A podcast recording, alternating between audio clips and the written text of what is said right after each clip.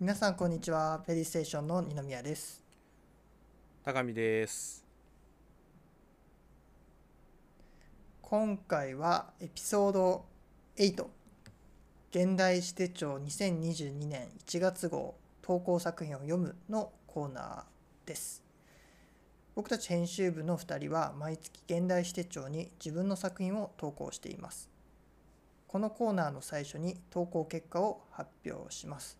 その後選者に選ばれたさい投稿作品をいくつか読み解いていきたいと思います来週のペディステーションではこのコーナーの裏企画としてエピソード8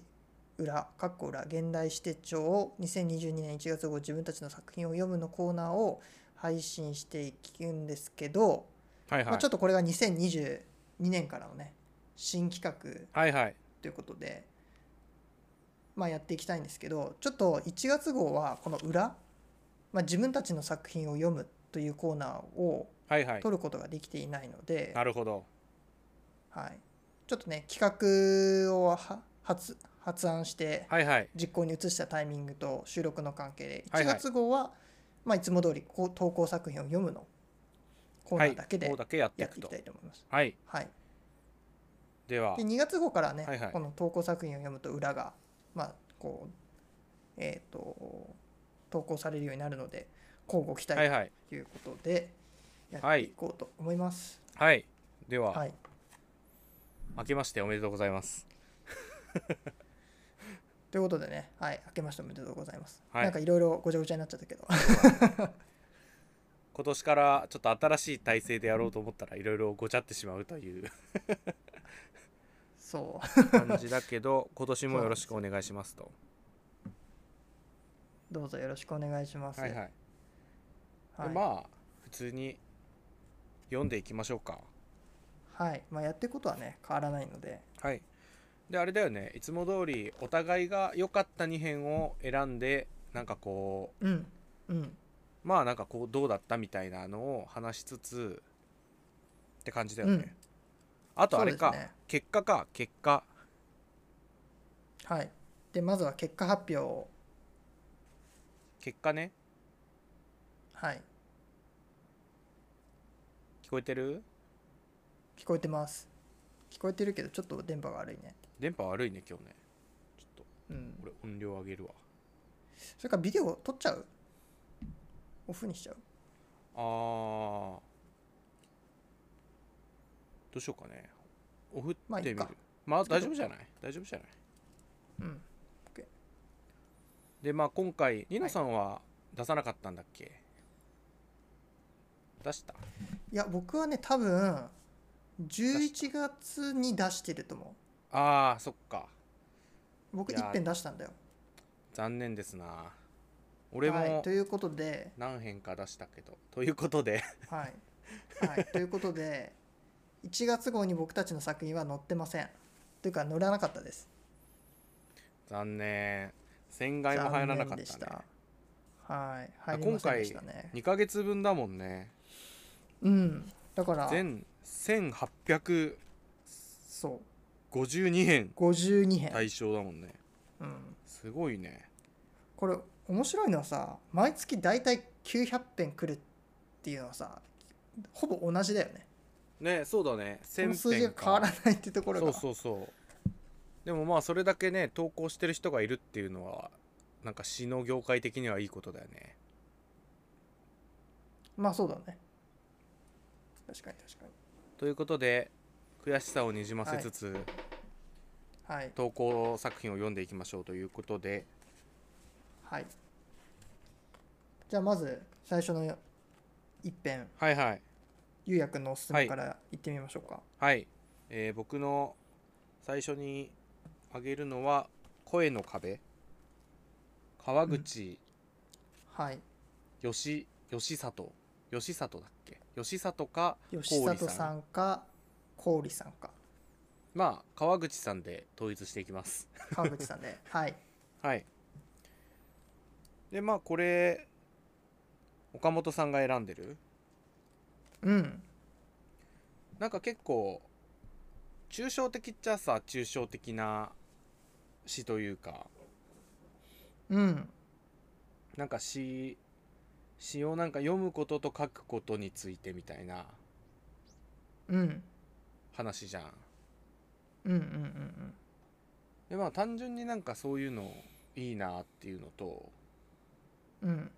なんかこう宇宙とかさそういうちょっと大きめの話愛とかうんうんなんかそういうのをなんか入れてるのになんかこううんしっかりこうなんて言うんだろう詩編としてなんか個性もある感じがするなっていうのはあったんだよね。うんうんうんうんニノさんまもあね,、ねフレーズとしてはねこれいいねみたいな言ってたよね。そう僕もいいなと思って僕はねこの声の壁っていうところがまあそのなんだろう、まあ、タイトルからしてまず、うん、ディディスコミュニケーションというかそのはいはいはいはいはい、伝えたいことっていうものがこううまく伝わらないっていうことがこの中で描かれてるのかなっていうのは思う。はいはいはいはいでその詩を読んでいくとそのまあ書き出しのところがね思い出した私は詩を読めなくて書くことしかできなかっうんたで私は詩を読む時に黙読の舌がもつれてしまってっていうふうに言ってその読むことはできないけど、はいはいはいはいはい書くことはできるうんうんうんうんうんで最後この書くことはできるっていうのがあなたに書くことができるんだまああなたにはいはいはいはいはいむしろあなたへにへの詩しか書くことができないはいはいはいはいはいだから自分のメッセージっていうのを伝えることはできるんだけどこう他者からのメッセージっていうのを受け取る時はいにはいそこに壁がもしかしたら出てきてしまうのかなうんうんうんうんなんか解釈みたいな話をしてんのかなうんだから詩についての詩っていう感じはするようんうねんうんなんかこの川口さんがどういう態度で詩を書いてるかみたいな、ああそうねそうそうそうなんかこう詩をなんかこう読んでしまった時点で書いたうん、人の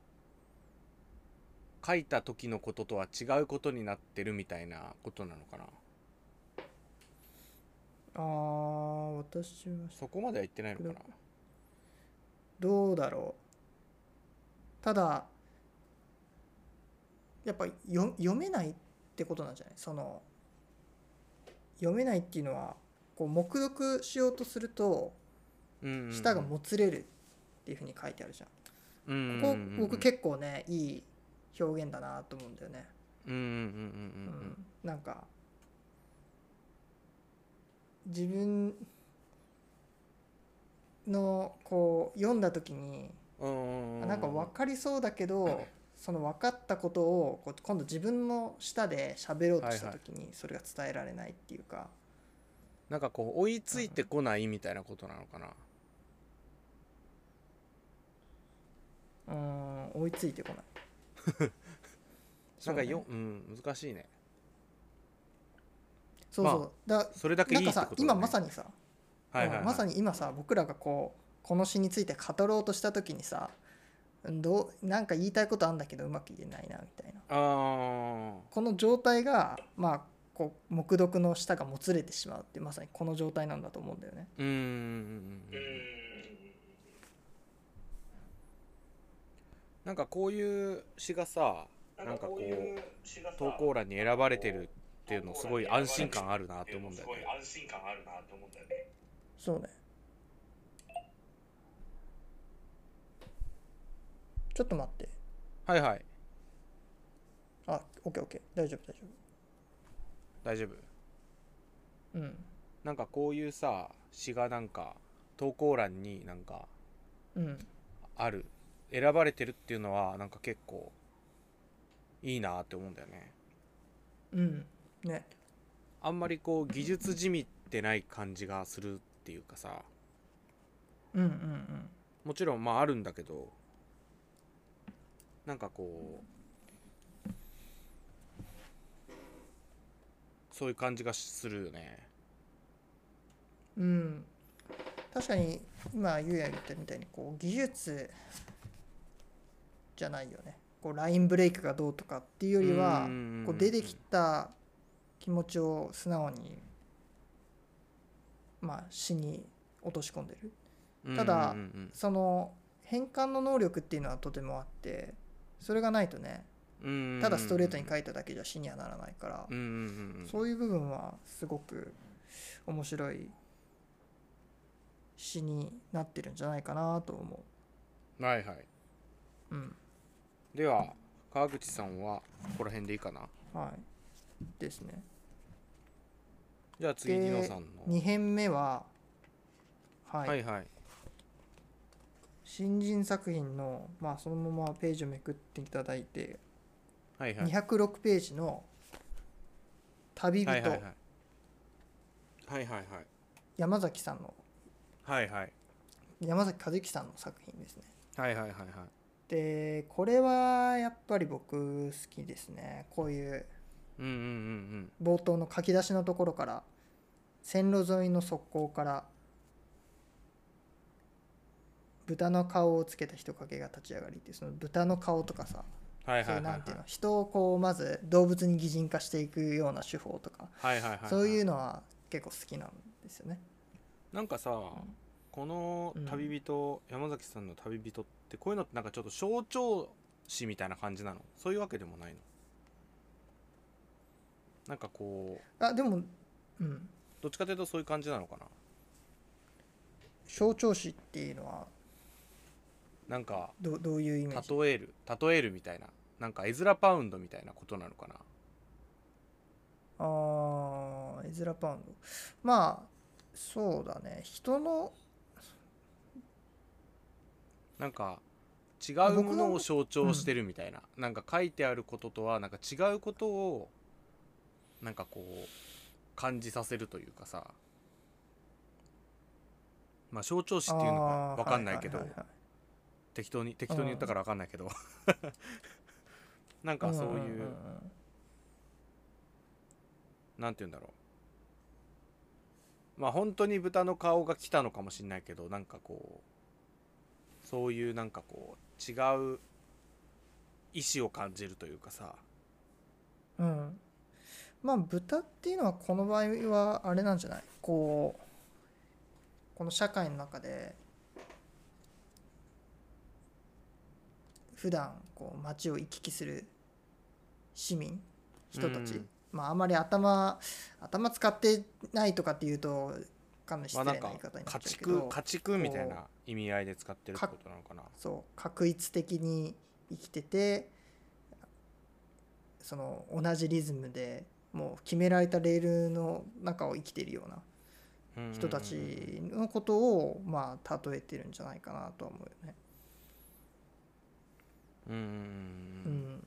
まあ豚っていうのもねあの自然界には存在しない動物でさ家畜化されイノシシが家畜化されて人に手なずけられてこう出てきた生き物というかまあかほんほんと家畜そのものじゃん。うんうんうんだからまあその社会の中でねこう利用される立場というか、うんうんうんうんうんうん、なんかこう「旅人」っていうタイトルがなんかあれだよね面白いというか面白いけど分かんないのは分かんないなと思った僕もなんか旅人なはんまつうんだろた豚とは別なのかなああ旅人はでも老女うん一人に過ぎない、でうんこの中で唯一こう自分の意思を持って動けているのが旅人だけなんじゃないかなっていう気はする、うーんうん、まあつまり老女だよねはいはいはいはきっといでもなんかこうひどい目に遭うみたいな感じなのかなうんうんだからその豚の数をさ豚の頭か、数えながらこう生きている老女がいてだけどその数っていうのをもう次第に数えられなくなるほど増えてしまうはいはいはいはいはいはいうん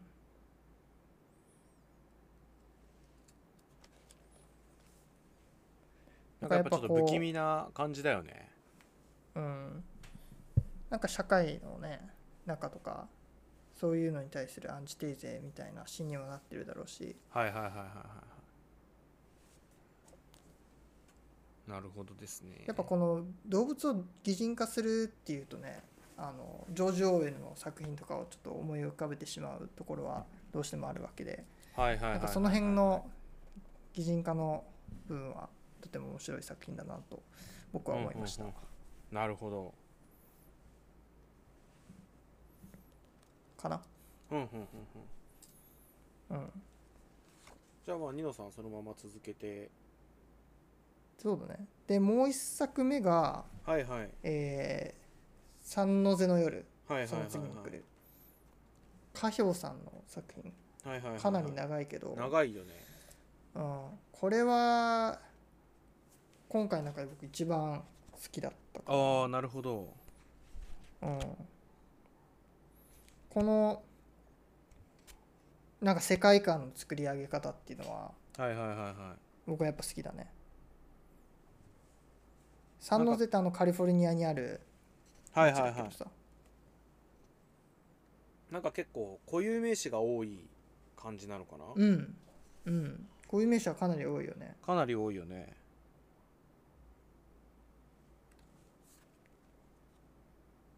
でこの日本とねアメリカの視点をこう行ったり来たりするはいはいはいはいはいはいその視点の揺れ動きっていうの場所の揺れ動きっていうのは面白いしはいはいはいはいはいあとこう最後ねそのひとちょっとずつ小さいなんて言うんだろうまあ小編に分かれてるわけじゃんこの作品が。はいはいはいはいはいで最後父に行き着いてはいはいはいは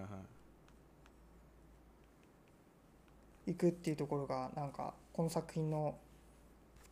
なんかねちょっとね異質な感じがするんだよね場所からずっと始まってでずっと最後、まあ、家賃っていう家の部分もあるけどはいはいはいはいはい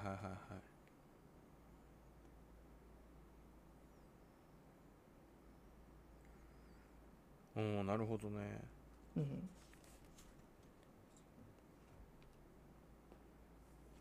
なんかこのやっぱ書き方が面白いよね面白いねなんか昭和家みたいな感じなのかないやーどうなんだろでも別になんか物語があるわけでうもな音いよ、読するとリね、ズムもうーんそんなこともない物語ではないけどでも全く無無関係な感じもしないというか、うんなるほどなるほどうん、モーテルっていうところはねその三一番最初の三の瀬の最後の方まで読んでいくとモーテルのはいはいはいことをずっと書いてあるのは分かるし、はいはいはいでそれが次の詩のモーテルっていうのにつながってはいはいはいはいはいだからこういろんな部分がカットアップされて省略されてはいるんだけどうんそれが緩くつながってるっていうのは読めば分かるように書かれてる。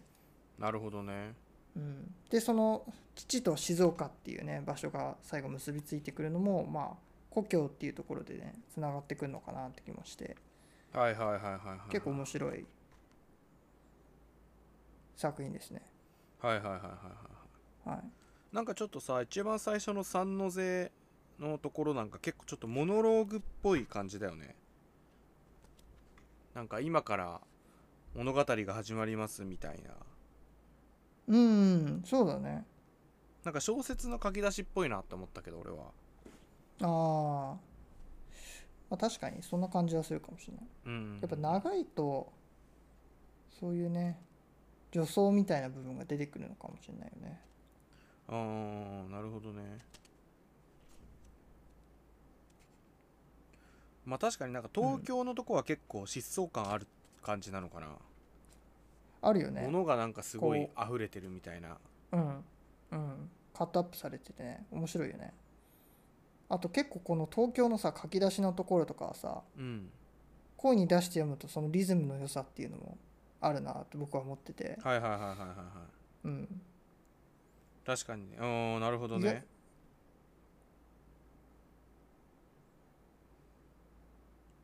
うん、意外と結構ただ目で読むだけの詩じゃなくて 確かにねちょっとラップっぽいそうそうそ感じねう、うん、その感じあると思、はいはいはいはいはいはいううん、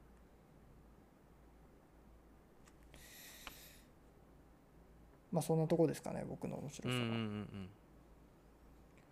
なるほどやっぱなんかどっちもちょっとアメリカ史っぽい感じもあんのかなどっちもっていうのはあれねあー旅人とあれねそれはあるかもしれないねうん三のう字のよりねんうん、まあ三の瀬アメリカなんでしょそもそも三の字はカリフォルニアのカリフォルニアのおーにある市です、町だサンノゼへーうん、行ったことあるのイノさん行ったことはないあるよあマジサンノゼうんまあそんな大きな町じゃないからえーあれだけど、うん、まあでもわざわざ行くような場所では ないかな僕は近くに住んでたから三ノ瀬ってよく行ってたけどああなるほどねへーその観光でわざわざ三ノ瀬に行くっていうことは多分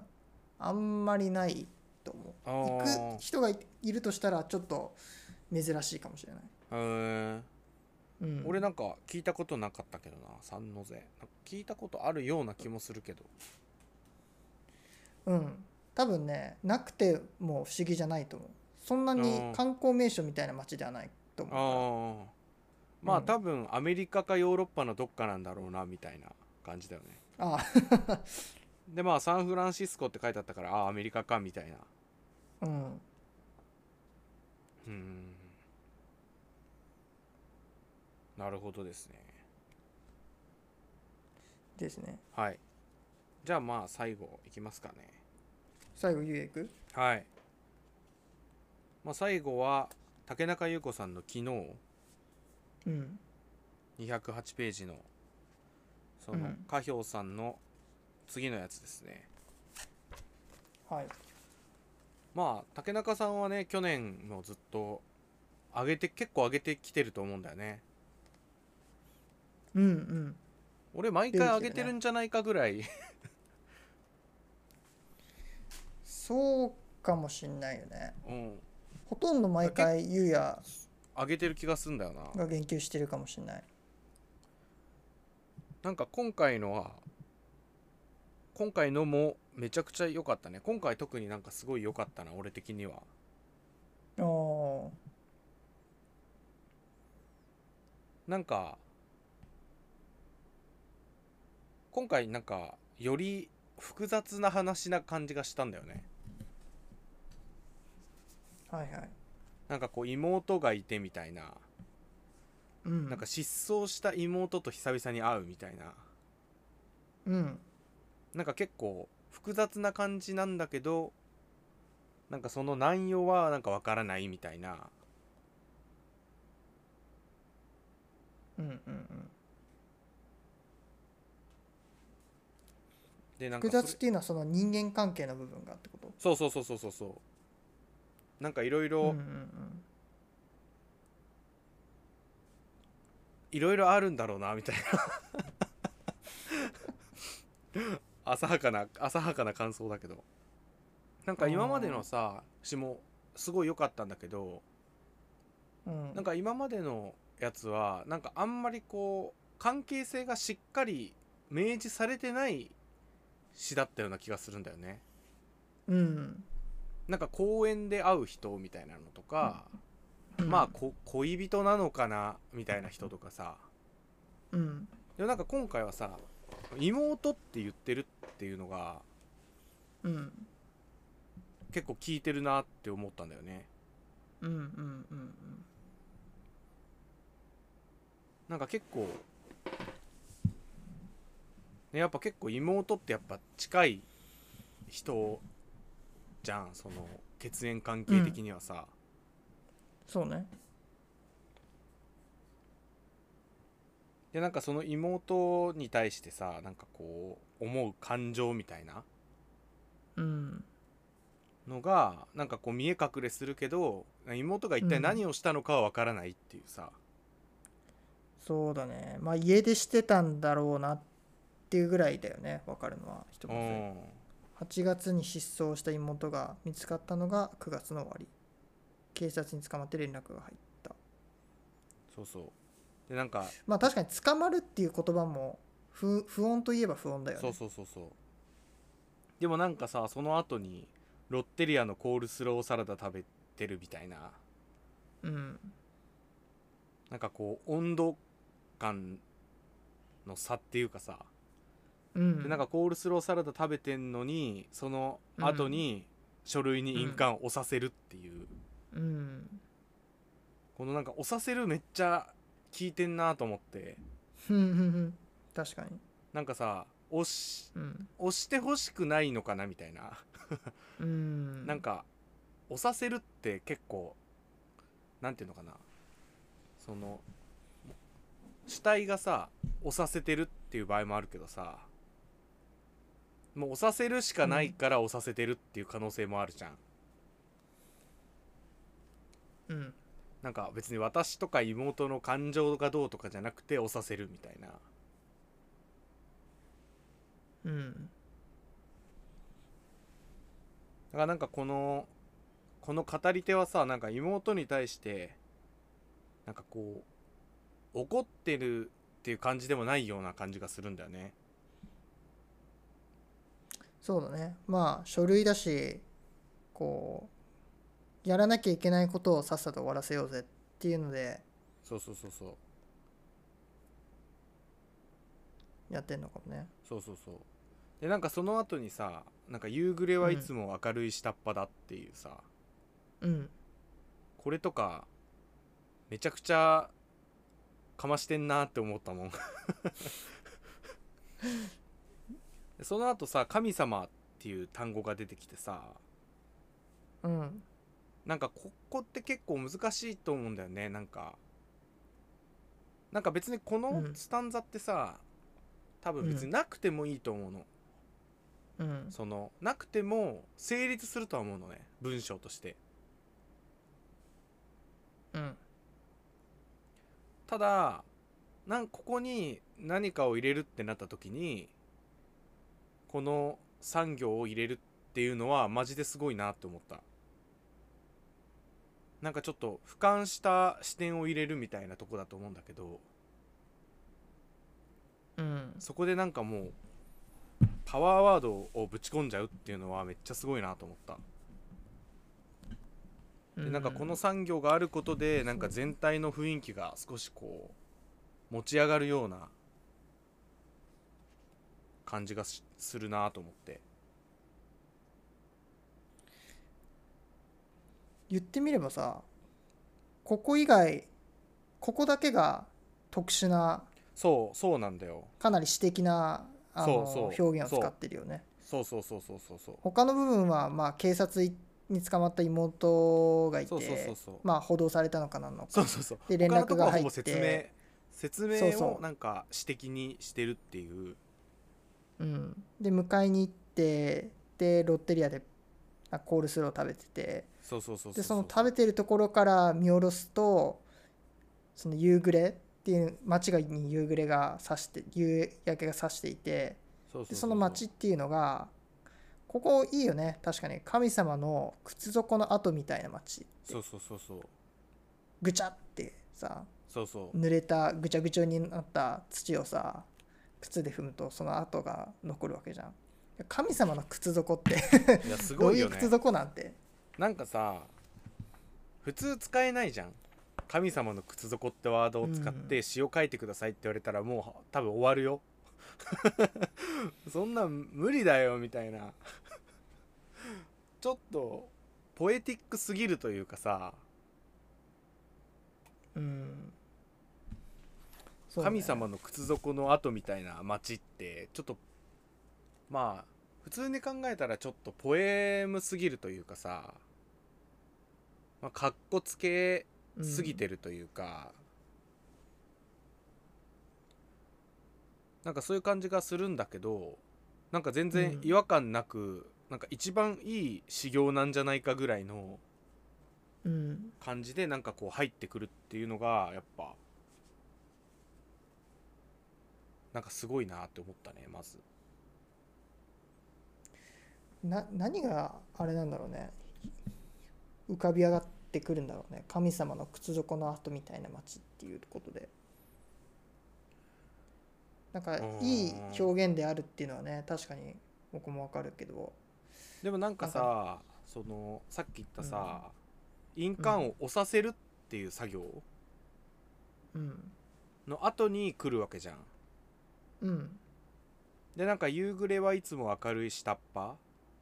うん下っ端っていうのは組織の中で下の方の人ってことじゃんうんうんだから組織の中の下の方のなんか役目を果たしてる人が、うんその街を照らしてるわけだよねうんだからなんかもう神様のそれが靴底みたいな街を照らしてるって意味じゃん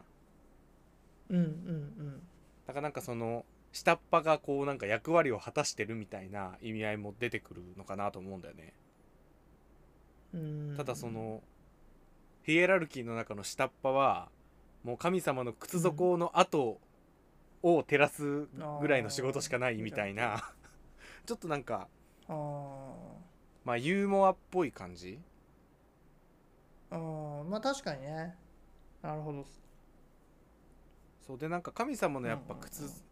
靴底の跡ってさ、まあ、歩いた跡ってことじゃん、神様がうんでまあそれってまあ街を踏みつけてるっていうことだよねうんうんなんかその行為ってなんかこの印鑑を押させる行為と似てるのかなみたいなほーなるほどただなんかそれ面白い読みですねそれがなんかこうなんていうのかななんか仕方のないことでもないけどうんなんかそういうなんて言うんだろう私的に見えちゃうみたいななんかこう悪行ってあると思うんだよねほうほうほうほなんかそういうう。うんどうしようもない時を書くとさなんか小説とかもそうじゃん、なんかどうしようもないことを書けば書くほどさ小説って良くなるのよ、うんうんなんかそれってすごい皮肉だなって思うんだよねうんうんうんなんかどうしようもないければどうしようもないほど良くなるってさうんもう超最悪な世界じゃないって思うんだ よ冷静に考える とそうねそうそう、なんかどうしようもないことが起こったら最高っていう最高というかさ、感動できるっていううんなんかそういうね状況なんだと思うんだよねいくつかの書類に印鑑を押させるっていう状況がうんただそこになんかこうなんか一見すると希望に希望みたいな感じで読める言葉を並べてうんなんかこううんかぶせるみたいな、うんうんうんうんだからなんかまこあう,そし、うだよねそうなんか景色としては綺麗だけど、まあ、よくよく考えていくと、うんなんかそれもなんかこうまあどうなのじゃないけど考えるやっぱ余地があるよねみたいなところそうだのねなんかこう微妙なところをやっぱ書いてるというかあーなんかいや今のは面白い読みでしたねう靴底の跡と書類に印鑑をさせるっていうところをこうオーバーラップさせる読みは僕の中にはそうそ全うそう然なかったからそれ面白いわあー、まあ、確かに靴底の跡っていうのは神様が作ろうと思って作った街じゃないしねそうそうそうそうそうそう歩いて行ってあんまりなんかたまたまできたいい意味じゃみたいなそうあんまりいい意味じゃないじゃんうんないよねなんかいいい意味じゃないんだけどなんかこうパッと読むとさよく見えるというかうんあなんかすごいいいことなんじゃない、うんみたいな思うけどなんかよくよく読むと、なんかそれってどうなのみたいな神様、どうなのそこ確かに通ってよかったの、うんあなたみたいなさうんうん感情もちょっと出てくるというかさうん確かにその偶然性からみは偶然性の中にある美しさとそうそあうそうそうとそうなんかよどみそうそうそうそうそうみたいなのはなんか見えるかもしれないそうそうそうそうそうその街の情景に見つつこっちの手元に目を向ければ妹がこうやって書類に印鑑を押すっていうなんかちょっと嫌なそうそうそうそう風景があるっていうその部分はねあでもそれ面白い読みだねうんなんかこのうんあやつさなんか選票でさ結構小池さんがさあもうちょっといけるんじゃな厳いしいみよねたいなそうあ竹中さんもうちょっとあんたいけんじゃないみたいなさあなんかあまりにもなんか整いすぎてるみたいな選票なんだよね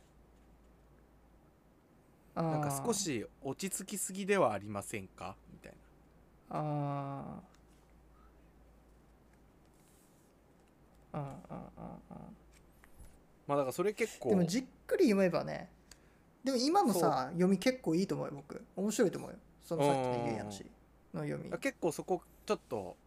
まあ反論ではないけどちょっと疑問なとこではあるんだよねなんかどういう意味で言ってるんだろうみたいな確かにさなんかそのうん竹中さんの作品ってすごい安定していいのが出てきてると思うのようんうんうんでなんかこうやっぱねよりより揺らぎが欲しいみたいな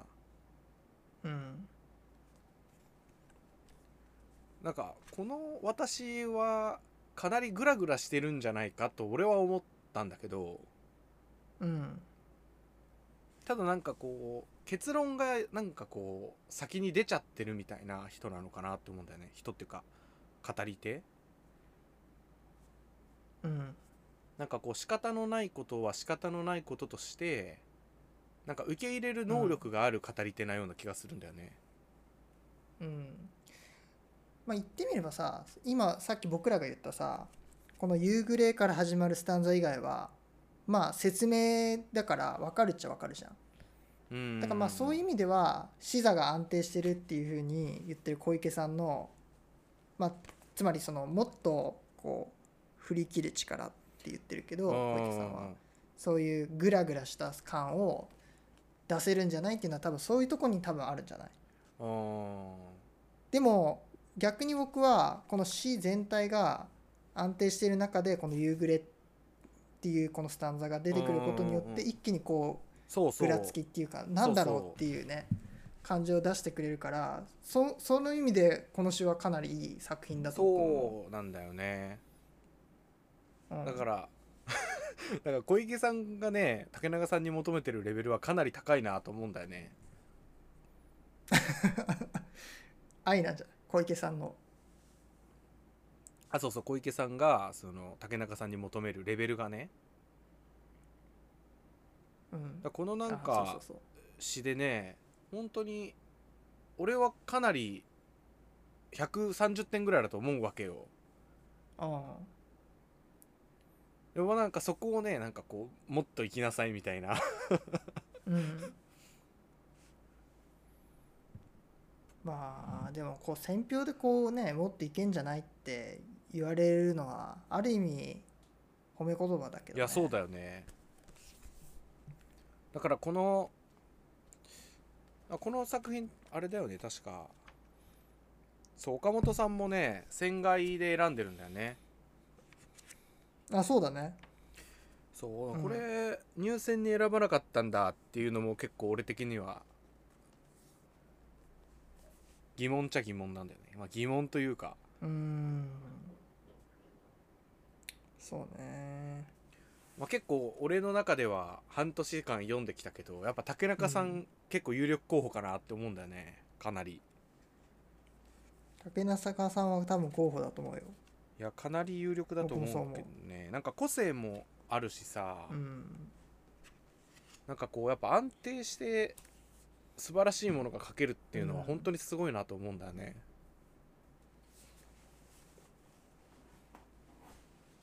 うん。だからなんか竹中さんのやついいなってずっと思ってたけどこれがなんか一番今までで一番好きかもって思ったはいはい。確かに。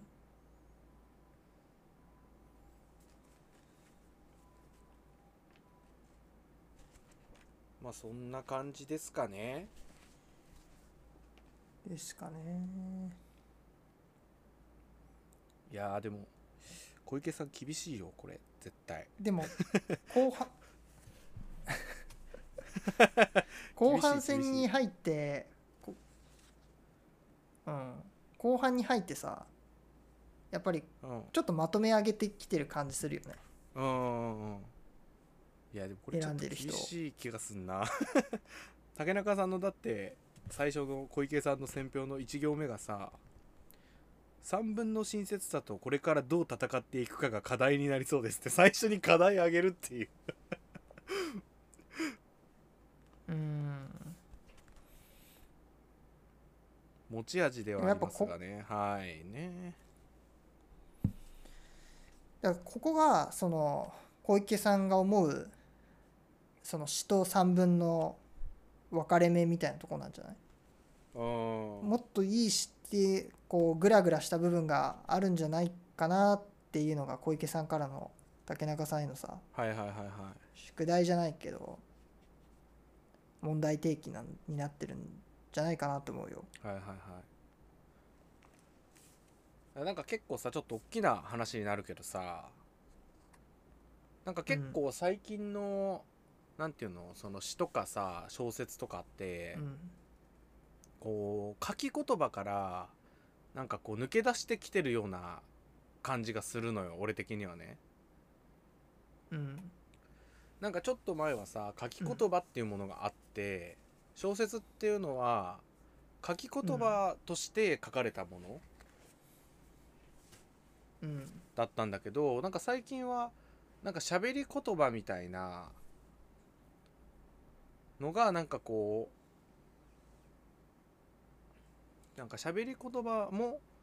その文学の言葉としてやっぱり成り立つんじゃないかみたいなのがあると思うのね俺の中では。うんだからなんかそのエッセイと詩の狭間っていうふうに小池さんは書いてるけどなんかそういう日常のエッセイみたいなことをなんかこう面白おかしく書きすぎないっていうのがなんか役詩の役割としてあるんじゃないかなとも思うんだよね。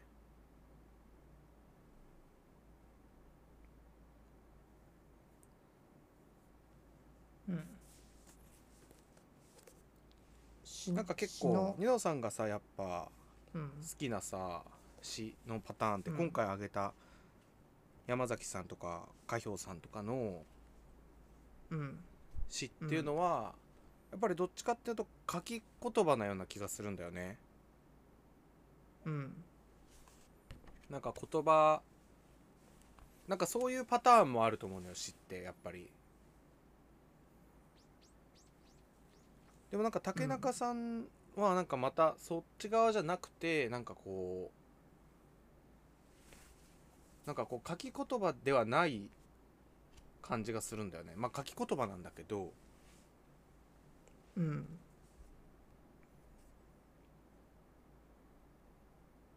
ていうのをねちょっとねかん考えたよね、うんまあ、ちょっと何言ってるかよくわかんないかもしれないけどいやまあ言いたいことはなんとなくわかるうんうんうんうんだからなんかその小池さんがさ詩詩とエッセイって言ってるじゃんうんだからその小池さんが言う詩っていうのがなんかどういう意味なのかなっていうのはかまあ難しいけどさそれは、うんなんか逆にエッセイみたいなことこそなんか詩詩としてあるんじゃないのみたいなふうにも思うんだよね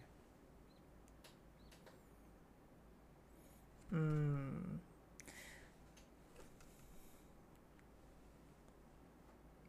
まなあんそかれは言えるかもしれないけど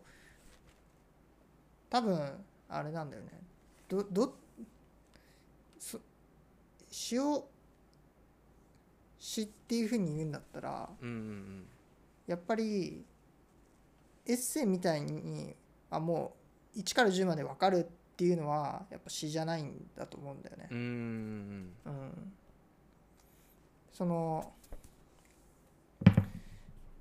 やっぱり知ってどっかこう短い文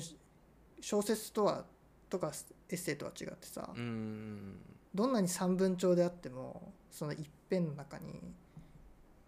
入るその濃縮されてるなんだろ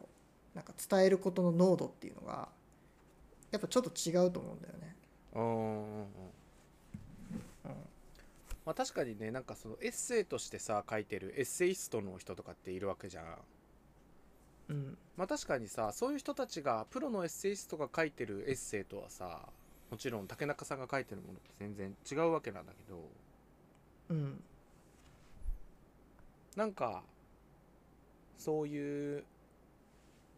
なんか谷川俊太郎とかさうんなんか吉野博とかうんなんか茨城のり子とかってなんかエッセイっぽく詩を書いてるとも言えるのかなとも思うんだよね。うんなんかなんかそういうなんかこうまあなんていうのまあいわゆるなんかライトバースみたいに言われたりするけどうんなんかそういうものがなんかまたこう変わってくる感じがあんのかなと思うんだよねなんか最近のを読んでるとうんなんかせん来去年さ現代史手帳賞を取った、しじみシモーヌさんいるじゃんうんなんかシモーヌさんってさまあどっちかというと歌っぽい詩だけどなんか結構語ってることってちょっとライトバースっぽいっていうかさなんかエッセイっぽい感じもしたんだよね、俺の中ではうんそのエッセイっぽさっていうのは何なのゆうやの言う軽さみたいな感じなの軽みってことうーんなんかなんだろうねなんかこう分かりやすさではないと思うんだよねなんか分かりやすいだけではないと思うんだけどでもなんかうん分かりやすさがあってなんかその先にすごい深いものがあるっていうのがなんか今までのなんかこうライトバース的なものだったと思うんだよ。うんでもなんかそれをこう真似るだけじゃねなんかこうオリジナリティがないというかうんだからなんかその先って何なんだろうみたいなのがあんのかなって思うんだよねなんかこれからだかうんらまあちょっとね前の話になるけど「最果て多比」とかはさライトバースとも捉えられると思うんだよね、俺はうんただなんかこうイメージの飛びとか新しい掛け合わせによってなんかこう市場新しい市場みたいなのを生んできたと思うんだけどうんなんかでもなんかこう正統派のライトバースのなんかこう継承者じゃないというか再発多比ってうんなんかそういうのをね最近考えてんだよね うんなんか結構さなんか一時期さ、うんなんかポエム揶揄みたいなのあったじゃんなんかポエム揶揄みたいななんかそう何それなんかポエムはなんかこうなんか別詞言葉だみたいなさうんなんかポエムポエムっつってなんかバカにしてんだろみたいなうんなんかちょっとなんかさこうなんか中二病みたいなこと言うとポエムだみたいなうんでもなんかそういうのって実際はなんかこう心理をついてたりすると思うのよなんかそのポエム的なものってうんただそのポエムがなんでこう現代史の中で受け入れられないのかっていうのを考えてんだよね結構ポエムって揶揄されてしまうような作品そうそうそうそうなんかがある種現代史にはなりえないのかってそうそうそうそうそうなんかそれをめっちゃ考えててまあなんかでそもれポエムって揶揄する人たちはさそれはあれじゃないの詩が好きな人たちではなくて詩を全く読まない人たちがなんかそういうようなことを言ってる人たちに対する言葉じゃんまあまあまあまあだからし現代詩として受け入れられないかどうかっていうのではちょっとあれなんじゃないっけ話ができないかもしれないよねまあ確かにまあでもなんかそれをね考えてんだよねなんかそのなんかさあるじゃんそういう、まあなんか揶揄するようなねあののがあるっていうのはわかるよなんかしかもなんかさチープな言葉ってあるじゃんうんなんか会いたいとかさなんうんかあなたを思ってるとか夜空がうんみたいなさ、うんなんかそういうのってなんかこうなんかそういうのをなんかこうまたこう死者蘇生するかのようなことってできないのかなみたいなふうには思うんだよね。うんでも別にさそれって好きな人は今でもずっと好きじゃん、まあね。そういう詩が分かりやすい詩がうんうんうん多分そういうのがこうなんだあなたを愛してるとか会いたいとかそういう震えるとかなんかそういうのが さ震えるあのし指定 帳指定帳じゃないやまあいわゆる詩現代詩とかうんうんさうん詩っていうそのアートの領域に入ってこないのは入ってこれないとかではないかもしれないけどでも僕も僕自身も多分そういう詩ってやっぱなんかチープだなって思っちゃうしそうなんかさそのチープさっ知って思えないよねていうのをなんかこうなんか使えないかなって思うんだよねなんかでもなんかあでもそれはできるんじゃないそうそうなんかだから竹中さんのさっきの産業とかってさ結構なんかこうチープっちゃチープだと思うんだよねそれだけ取り出すとさああそうか僕はでもそこまでチープな感じはしないけどこれにこの産業に関してはなんかもっとさ僕僕が思うチープチープさってなんか今さっきゆうやが言った言った「愛してる」とか、はいはいそういう分かりやすいいわゆるいもう何を言ってるか分確かかにねるっていうようななんか言葉っていうのは虹がみたいそうそうそうそう 虹がな花花そうをいうのはさ君に例えるみたいなねうんそうまあ確かにねそういうのは何だろうこう逆に詩の中でそういった言葉を揶揄するとかまあ何かにねなんかこう皮肉っぽく使うとかで、うんうんまあ、逆に作品として使うことはできるような気うがする。んでも竹中さんの作品はなんかそういうチープさとかとはまた別のそうだよね次元じゃないかなとは思うんだよね多分小池さんが選票で言ってるのもあお前の詩あなたの詩がチープですよとかそういうことでは多分ないんじゃないかなとうん思ううんだけどんうんうんでもまあでもなんかゆうやの言ってることはうん問題提起としてはわかるでもなんかその軽さみたいなさところうんがこれからなんかどうなっていくのかなと思うんだよねなんか詩の中で詩とか文学の中でさ、なんか思うんだよねなんかなんか結構さなんか小説とかのさ、世界の新人賞とかでもさ結構なんか、なんかこうまあなんて言えばいいんだろう過激じゃなくなってるっていうとまたいろいろ語弊あると思うけどうんうんうんなんかもっとまあ一昔前はさもっとなんか文学全盛期でさもうなんかみんながこううん争ってるようなさ、いやなんかその理論はおかしいみたいな、この理論はおかしいみたいなさ、でなんかそういうのも今ほぼなくなってきてるしさなんかこういろんなのがあるよねみたいな、だからなんかそういうのをね、まあもう何言ってるか分かんないんだけ どもう自分でも何言ってるか分かんないんだけどいやいやいやいやでも言いたいことはわかるでえそでも僕聞きたいのはなんかそのいろんなのがあるよねっていうのってぶっちゃけどう思う僕はねあんまり好きじゃないんだよね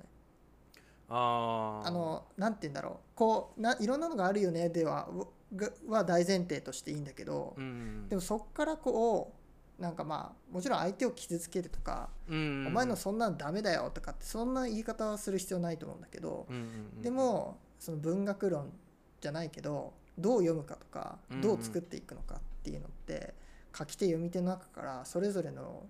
まあ理論みたいなのがさこう出てくるもんだと僕は思うんだようんうんうんね。うんだからそれをいろいろあっていいよねでまとめちゃうっていうのはむしろ議論を避けちゃっててあの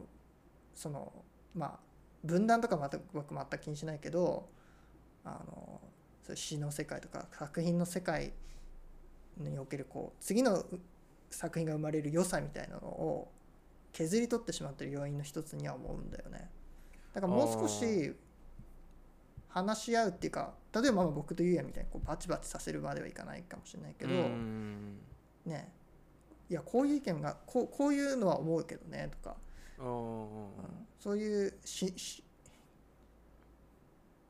ねなんていうんだろまあ確かになんか今のなんか結構選評とかもちょっと保守的っちゃ保守的だよねう、うん、なんかこうまあなんていうのなんかまあそこ言っとけば間違いないっしょみたいなことしか言わないっていうかさそうなんかそうそうそうそう完全にさなんか読みを間違えてる選選者とかがいてもいいと思うんだよねあーあーでもそれはなんか極論言えばそういうこそとうそうでそれでうんなんかまた盛り盛り上がれると思うんだよねい やいやうん、あなた何を言ってるんですかもういつの時代の話をしてるんですかみたいなうんそうそうそうそう なんか今なんか芥そう川なんか賞とかあの選評とかもうあんまりなんかそういうのもないしね、なんかこいつ本当何言っちゃってんのみたいなそうなんだよねでもなんかそういうね時代が変わればさやっぱり価値観も変わるわけだからなんかそういううん齟齬ってあると思うんだよねうんでなんかそれがこう浮き出てくるのってやっぱ面白いっていうかさうんそれはあると思ううんだから選者もねあのおじいちゃんばっかりっていうのはおよくないけど、んまあ、おじいちゃんって言い方ダメ か年ん 年が上とか、まあ上ばっかりベテとラか下ばっかりとかってベテランのねそうベテラン人が言えばいいかな偏りすぎるのってよくないと思うんだけどうんやっぱねいろんな世代からなんならね芥川賞取ったばっかの人がさ次の芥川賞のさ選考やるとかさそういうのもありだったと思うんだよ。そうだね芥川賞はまあそういう意味ではいろいろ問題あるよねやっぱそうそうそうそうだから変わんないじゃんメンバーが。そうなんだよねまあだから支手帳はね結構いいよねやっぱり毎年変わるしさ、そうだね変わるしね一そ応ういう意ね味では選健全者だよね2人でさそうそうそうそう全然パターンが違う人が選ばれる可能性もあるわけだしうん、なんならね指定帳もっとさ指定帳3人目の選者さ立候補してくださいみたいなねツイッターで選ん応募してもいいと 思う募集してもいいと思なんか読者票みたいのがあっても面白いしねう面白いだろうねそうというかまあそんなこんなでねちょっそんなとこんかななんりで話が結構盛り上がっちゃ脱いま線ししちゃたったがけどうんまあまたね今月もうん投稿して頑張っていきましょうっていう感じですかね、はいもうこの竹中さんを抜かす勢いでねこうやっぱ上がっていきたいなっていうそう 手の動きがすごいけどいやまあここからねということでね後半戦ですから、はい、そうね4月5月まではいはい誰になるのかっていうのをちょっとね楽しみにしつつ、まあ、はいはい僕らもね、作品を書いてここにね食い込んでいきたいですよ行ね。きましょはい、うじゃあまあということでそんな感じではい、じゃあまあ2022年もよろしくお願いしますとはやいっはていいきましょ頑張りましょう。はいということで今日はこの辺でお送りしたいと思いまうす。はーいじゃあ皆さんまたはーいねさようならさようなら。